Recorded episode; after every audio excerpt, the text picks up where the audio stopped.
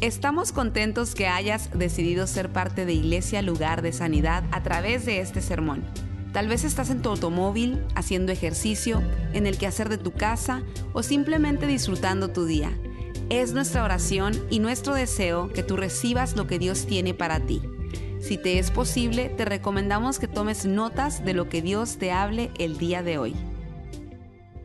Padre, una vez más, gracias por este día, por este pueblo que ha llegado aquí a esta casa hambriento y sediento de ti. Háblanos y gracias por esta oportunidad de servirte y celebrar tu nombre en este lugar. Todo es para tu gloria y tu honra. Ayúdanos a entender este mensaje en el nombre de Jesús. Amén, amén, amén. Libertad para los oprimidos, se llama el mensaje de hoy. Libertad para los oprimidos. Hace dos semanas dijimos que era libertad para los cautivos. Y es raro que dos veces allí en esos versos el Señor habla de libertad para dos grupos de personas, los cautivos y los oprimidos. Hay una gran diferencia, yo se la voy a decir en un momento, que hay entre estos dos grupos de, personas. Recuerden que al principio de año se nos dio esa palabra. A ver, dejé un papelito allí. Ese, por favor, me lo das. Walvin me recordó de esto que dimos al principio de año. ¿Se acuerdan ese papelito? Favor. Favor. Esa fue la palabra que Dios nos dio a principio de año. Obediencia, responsabilidad, otros. Lucas 4:19 ha llegado el tiempo del favor del Señor. Gracias, Walvin, por recordarme eso. Eh, eh, por eso es que es bueno que usted guarde estas cositas así que les damos para que usted pueda recordar las promesas de Dios. Vamos a, ver lo que es favor. El favor es cuando una persona es escogida como recipiente para servir a otras. En ese proceso Dios bendice a la persona que Él ha escogido para que esa persona tenga la capacidad de bendecir a otros. Oiga bien, hace poco yo estaba hablando con un hombre de negocios, manager de un restaurante muy importante en esta ciudad. Y cada año nosotros hacemos una, reunión para familias y, e invitamos personas eh, para bendecirlas, familias que han pasado por una crisis, por un momento, un año difícil. Y en este restaurante lo que ellos hacen es extraordinario. es un restaurante de lujo y les dan las mejores comidas a las familias y, les dan regalos a los niños. Una cosa extraordinaria. Cada año lo hacemos, ya por nueve años. Este año eh, yo me reuní con él otra vez él, cambió de restaurante, ahora está en otro restaurante, pero él dijo, yo no quiero perder esa costumbre. Y alguien, alguien ha venido y nos ha dicho que quieren darnos X cantidad para hacer esto. Mucho más de lo que se ha hecho en los años pasados. Y yo me sorprendí que una organización secular, o sea, que no es cristiana, está levantando fondos. Es una, una organización tan poderosa que ellos son la competencia de la, de la compañía Dell. ¿Sabe cuál es Dell? Lo que hacen las computadoras y los... La, la competencia de ellos nos va a bendecir a nosotros este año. Eso se llama favor. Favor, que Dios está buscando personas que estén dispuestas a bendecir a otros. Oye, que ese amén fue rotundo. A mí yo no creo, yo no busco, usted sabe, yo no busco amén en todo. ¿eh? ¿Cuánto dicen amén, amén, amén? No, no, pero algo así. Dígame. Ah, sea selectivo, de vez en cuando. Si usted ve que es propio, diga amén. Amén quiere decir así sea. All right. Lucas 4, 18 al 19 dice, el Espíritu del Señor está sobre mí porque me ha ungido para llevar la buena noticia a los pobres. Me ha enviado a proclamar que los cautivos sean liberados, que los ciegos verán, que los oprimidos serán puestos en libertad ese es nuestro mensaje hoy. Y que ha llegado el tiempo del favor del Señor. Dos veces el Señor nos dice en esos versos que habrá libertad.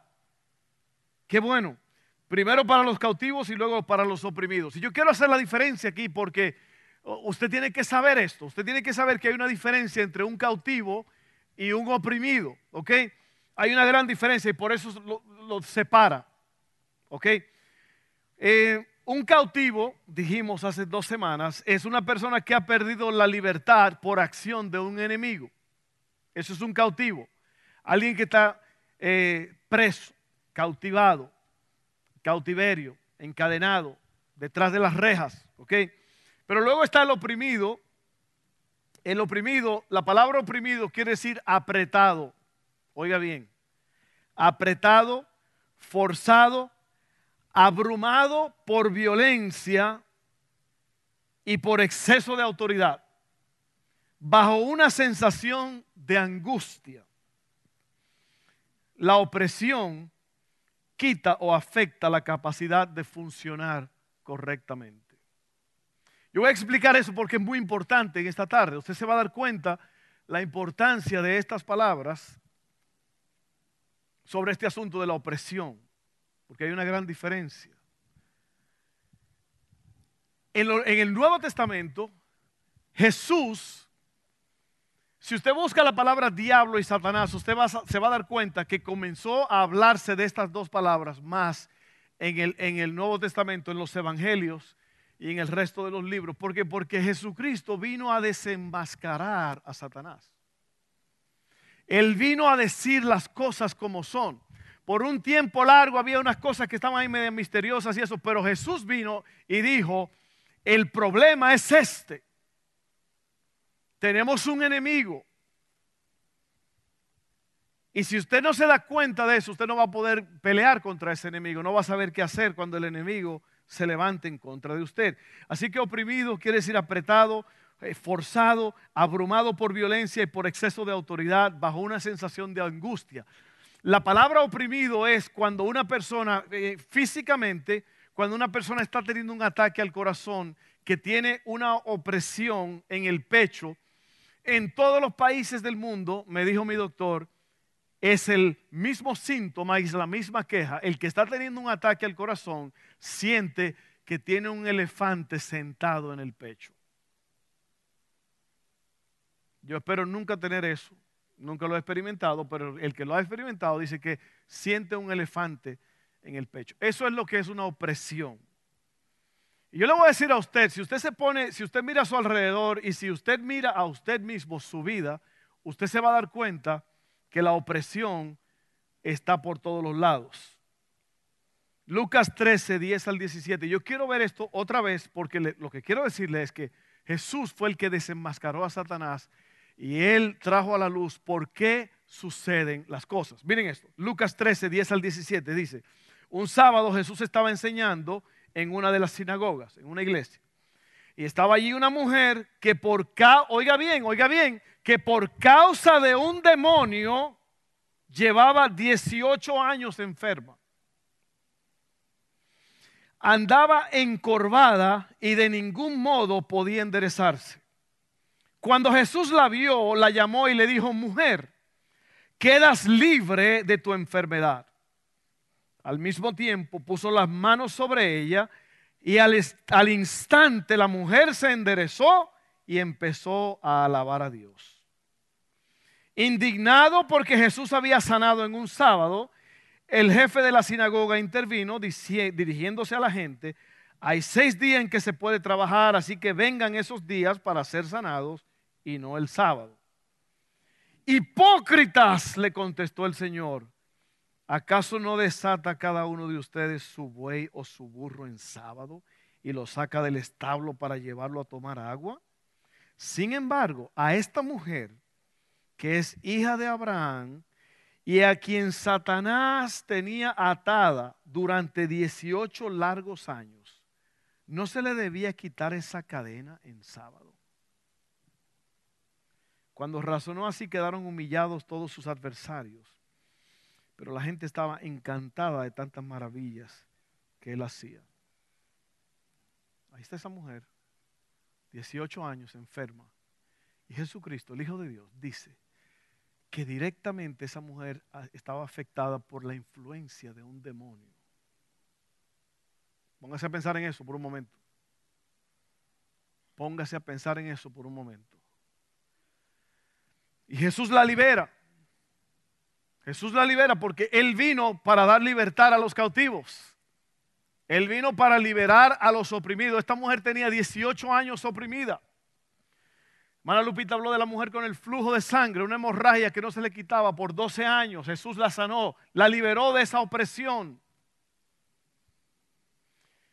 Y el punto número uno hoy es la opresión está por todos lados, por todas partes. La opresión está por todas partes. Eclesiastés 4.1 dice, luego me fijé en tanta opresión que hay en esta vida. Vi llorar a los oprimidos y no había quien los consolara. El poder estaba del lado de sus opresores y no había quien los consolara. sabio Salomón mira a su alrededor y dice, la opresión, vi, me fijé en tanta opresión que hay en esta vida. Y si usted no lo sabe, hace unos años atrás, yo no sé si todavía es, pero Prozac, que es una droga para tratar con la depresión, es la, eh, la, la medicina más vendida en esta nación. Hay opresión por todos los lados. Usted no tiene que ir muy lejos. Mire a su alrededor. Es más, yo diría, mírate a ti mismo en esta tarde. ¿Estás oprimido? Es posible que aquí hay personas que están oprimidas, están oprimidas, están apretadas, están forzadas con violencia. Y yo le voy a explicar de dónde viene eso, porque es importante eso. Ya yo les expliqué lo que es la opresión. La opresión es estar apretado, forzado, abrumado por violencia y por exceso de autoridad bajo una sensación de angustia. Ahora, ¿de dónde viene esta opresión? La opresión viene de muchas formas. Hay opresión política, hay opresión en diferentes países, hay opresión de dictaduras, pero hay opresión también espiritual y hay opresión de, de cosas de la vida que pasan. Pero, mire esto, ¿qué es, ¿qué es una fortaleza espiritual? ¿De dónde viene la opresión? ¿Por qué es que tú y yo podemos caer bajo una opresión?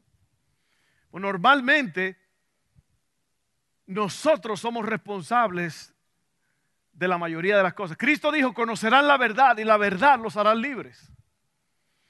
Usted no puede ser libre si no conoce la verdad. Es la verdad que usted conoce que lo hace libre. La Biblia dice también que debemos traer todo pensamiento cautivo a la cautividad debemos someterlos a Cristo. ¿Por qué? Porque si usted se descuida, el enemigo va a entrar a su vida y va a causar estragos. El enemigo va a entrar a su casa.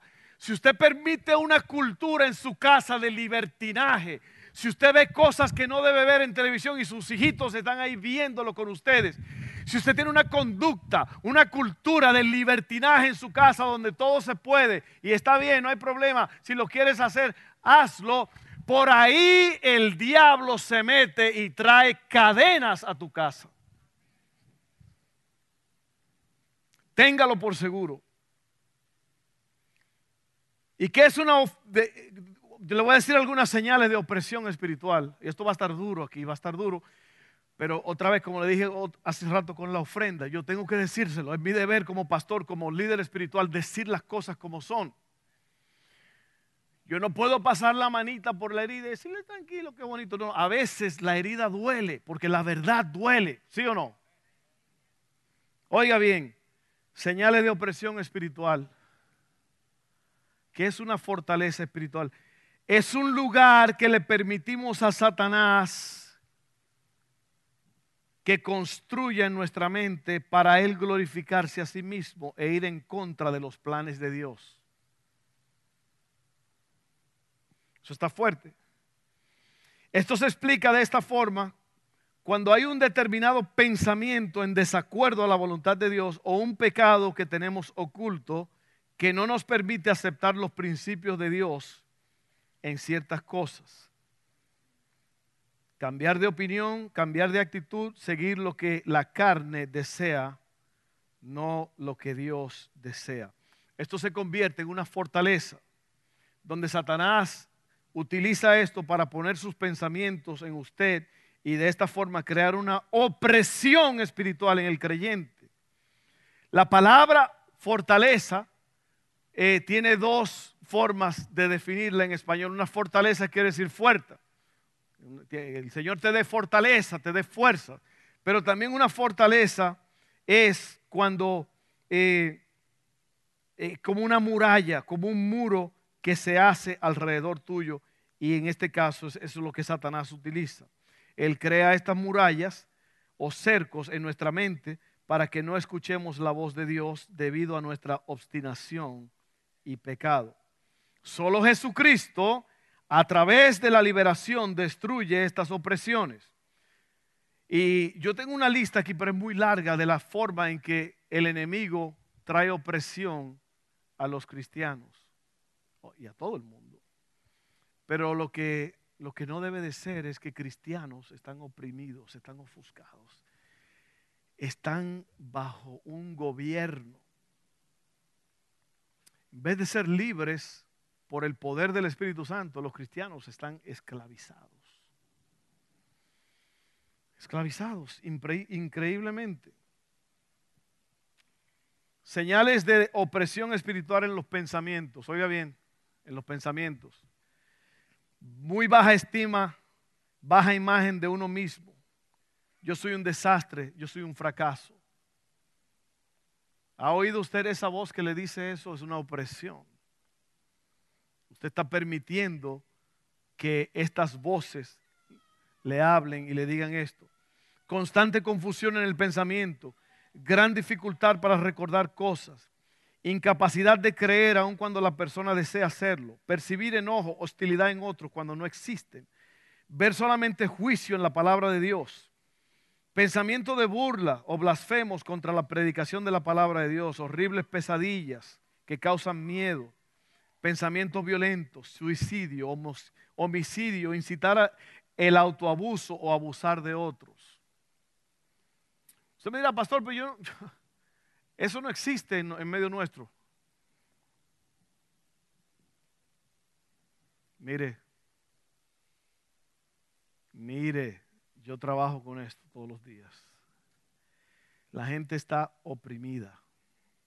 Oiga bien, señales de opresión espiritual en los sentimientos, odio y amargura hacia otros, hostilidad y miedo al estar cerca de alguien involucrado en el ministerio de liberación, una vez nosotros nos metimos por error en una calle de New Orleans donde estaban leyendo las palmas y, leyendo eh, horóscopos y un montón de cosas. Nos metimos por ahí sin querer y se paró un hombre de una de las mesas y iba detrás de nosotros diciendo, sálganse de esta propiedad, este no es territorio de ustedes, ustedes saben quiénes son, detrás de nosotros, otro amigo y yo.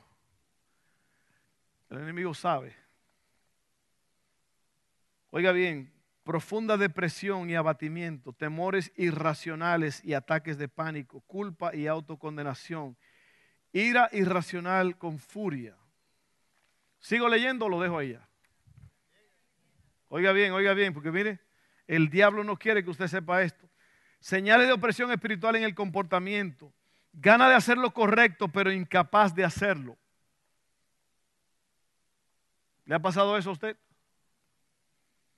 Cambios fuertes en la personalidad y la actitud, un deseo fuerte de no leer la Biblia y de no tener la oración personal, semblante oscuro, contracción de las pupilas, contorsiones en la cara, no puede mirar a los demás a los ojos directamente, mentir, exagerar la mentira, robar a menudo sin saber por qué, abuso de drogas, ya sean recetadas o no. Mire, usted no sabe cuánto yo tengo que lidiar con esto, con personas. Esto es, eso está en nuestros, en nuestros medios todos los días, 24 horas al día. Problemas con la comida, ya sea bulimia, anorexia, nerviosa o guía. Pecados sexuales compulsivos, adulterio mental o físico. Violencia, lastimarse a sí mismo o a otros. Reacción en contra del nombre o la sangre de Jesucristo. Inquietud descontrolada, especialmente en un ambiente espiritual. Lenguaje burlón y ofensivo incontrolable. Acciones y lenguajes vulgares. Señales de opresión espiritual en la conciencia, pérdida del tiempo desde minutos hasta horas, llegar a, un lugar sin saber cómo llegó allí. Eso me pasa a mí todo el tiempo, no, no se crean. Hacer cosas regularmente sin recordar después. Escuchar voces en la mente que se burlan, intimidan, acusan, amenazan o pelean. Recuerda vez tras vez algo que hizo y que ya ha pedido perdón a Dios por eso. Señales de opresión espiritual en problemas médicos anormales. Yo voy a terminar con esta lista, voy a terminar el mensaje. ataques de nerviosismo demasiado duraderos o regulares, dolores sin explicación justificada, especialmente en la cabeza o en el estómago, interferencias repentinas, zumbidos en los oídos, incapacidad de hablar o oír, severo dolor de cabeza, hipersensibilidad en el oído o en el tacto, calores o enfriamientos repentinos en el cuerpo, entumecimiento de brazos o piernas, parálisis temporal. Si alguna persona tiene varios de estos síntomas y pueden verificarse médicamente, no tiene que preocuparse, solamente pedirle al médico de médicos, el Señor Jesucristo, que los sane. Pero si los tiene y no hay razón aparente, entonces es claro que está recibiendo un ataque de opresión espiritual. Ahora déjenme terminar aquí con esto. La mayoría de cosas que leímos aquí parecen ser cosas que a, a muchos pasamos por ellas, pero aquí está el asunto. Cuando hay problemas de esta índole y los doctores no pueden encontrar nada, le han chequeado todo y no pueden encontrar nada, usted sabe que es una opresión. Y el problema es, mire hermano, que la gente le da cabida a ciertas cosas. Por eso dicen Efesios, ni deis lugar al diablo, no le des lugar al diablo. Porque, ¿qué es darle lugar al diablo? Es hacer algo, hacer algo que el Señor no no quiere, pero tú lo haces. La rebelión. ¿Sabes lo que es la rebelión? La rebelión es hacer algo cuando tú sabes que está mal. Las cosas que tú permites en tu casa, a través de los medios de comunicación. Usted no sabe lo que yo he tenido que tratar con familias, con jovencitos que se han metido en ciertas eh, eh, áreas en el Internet oscuras, cosas espantosas, diabólicas y satánicas, y ahí viene la opresión. Usted se da cuenta, conocerán la verdad y la verdad los hará libres. La verdad que tú conoces es la que te hace libre.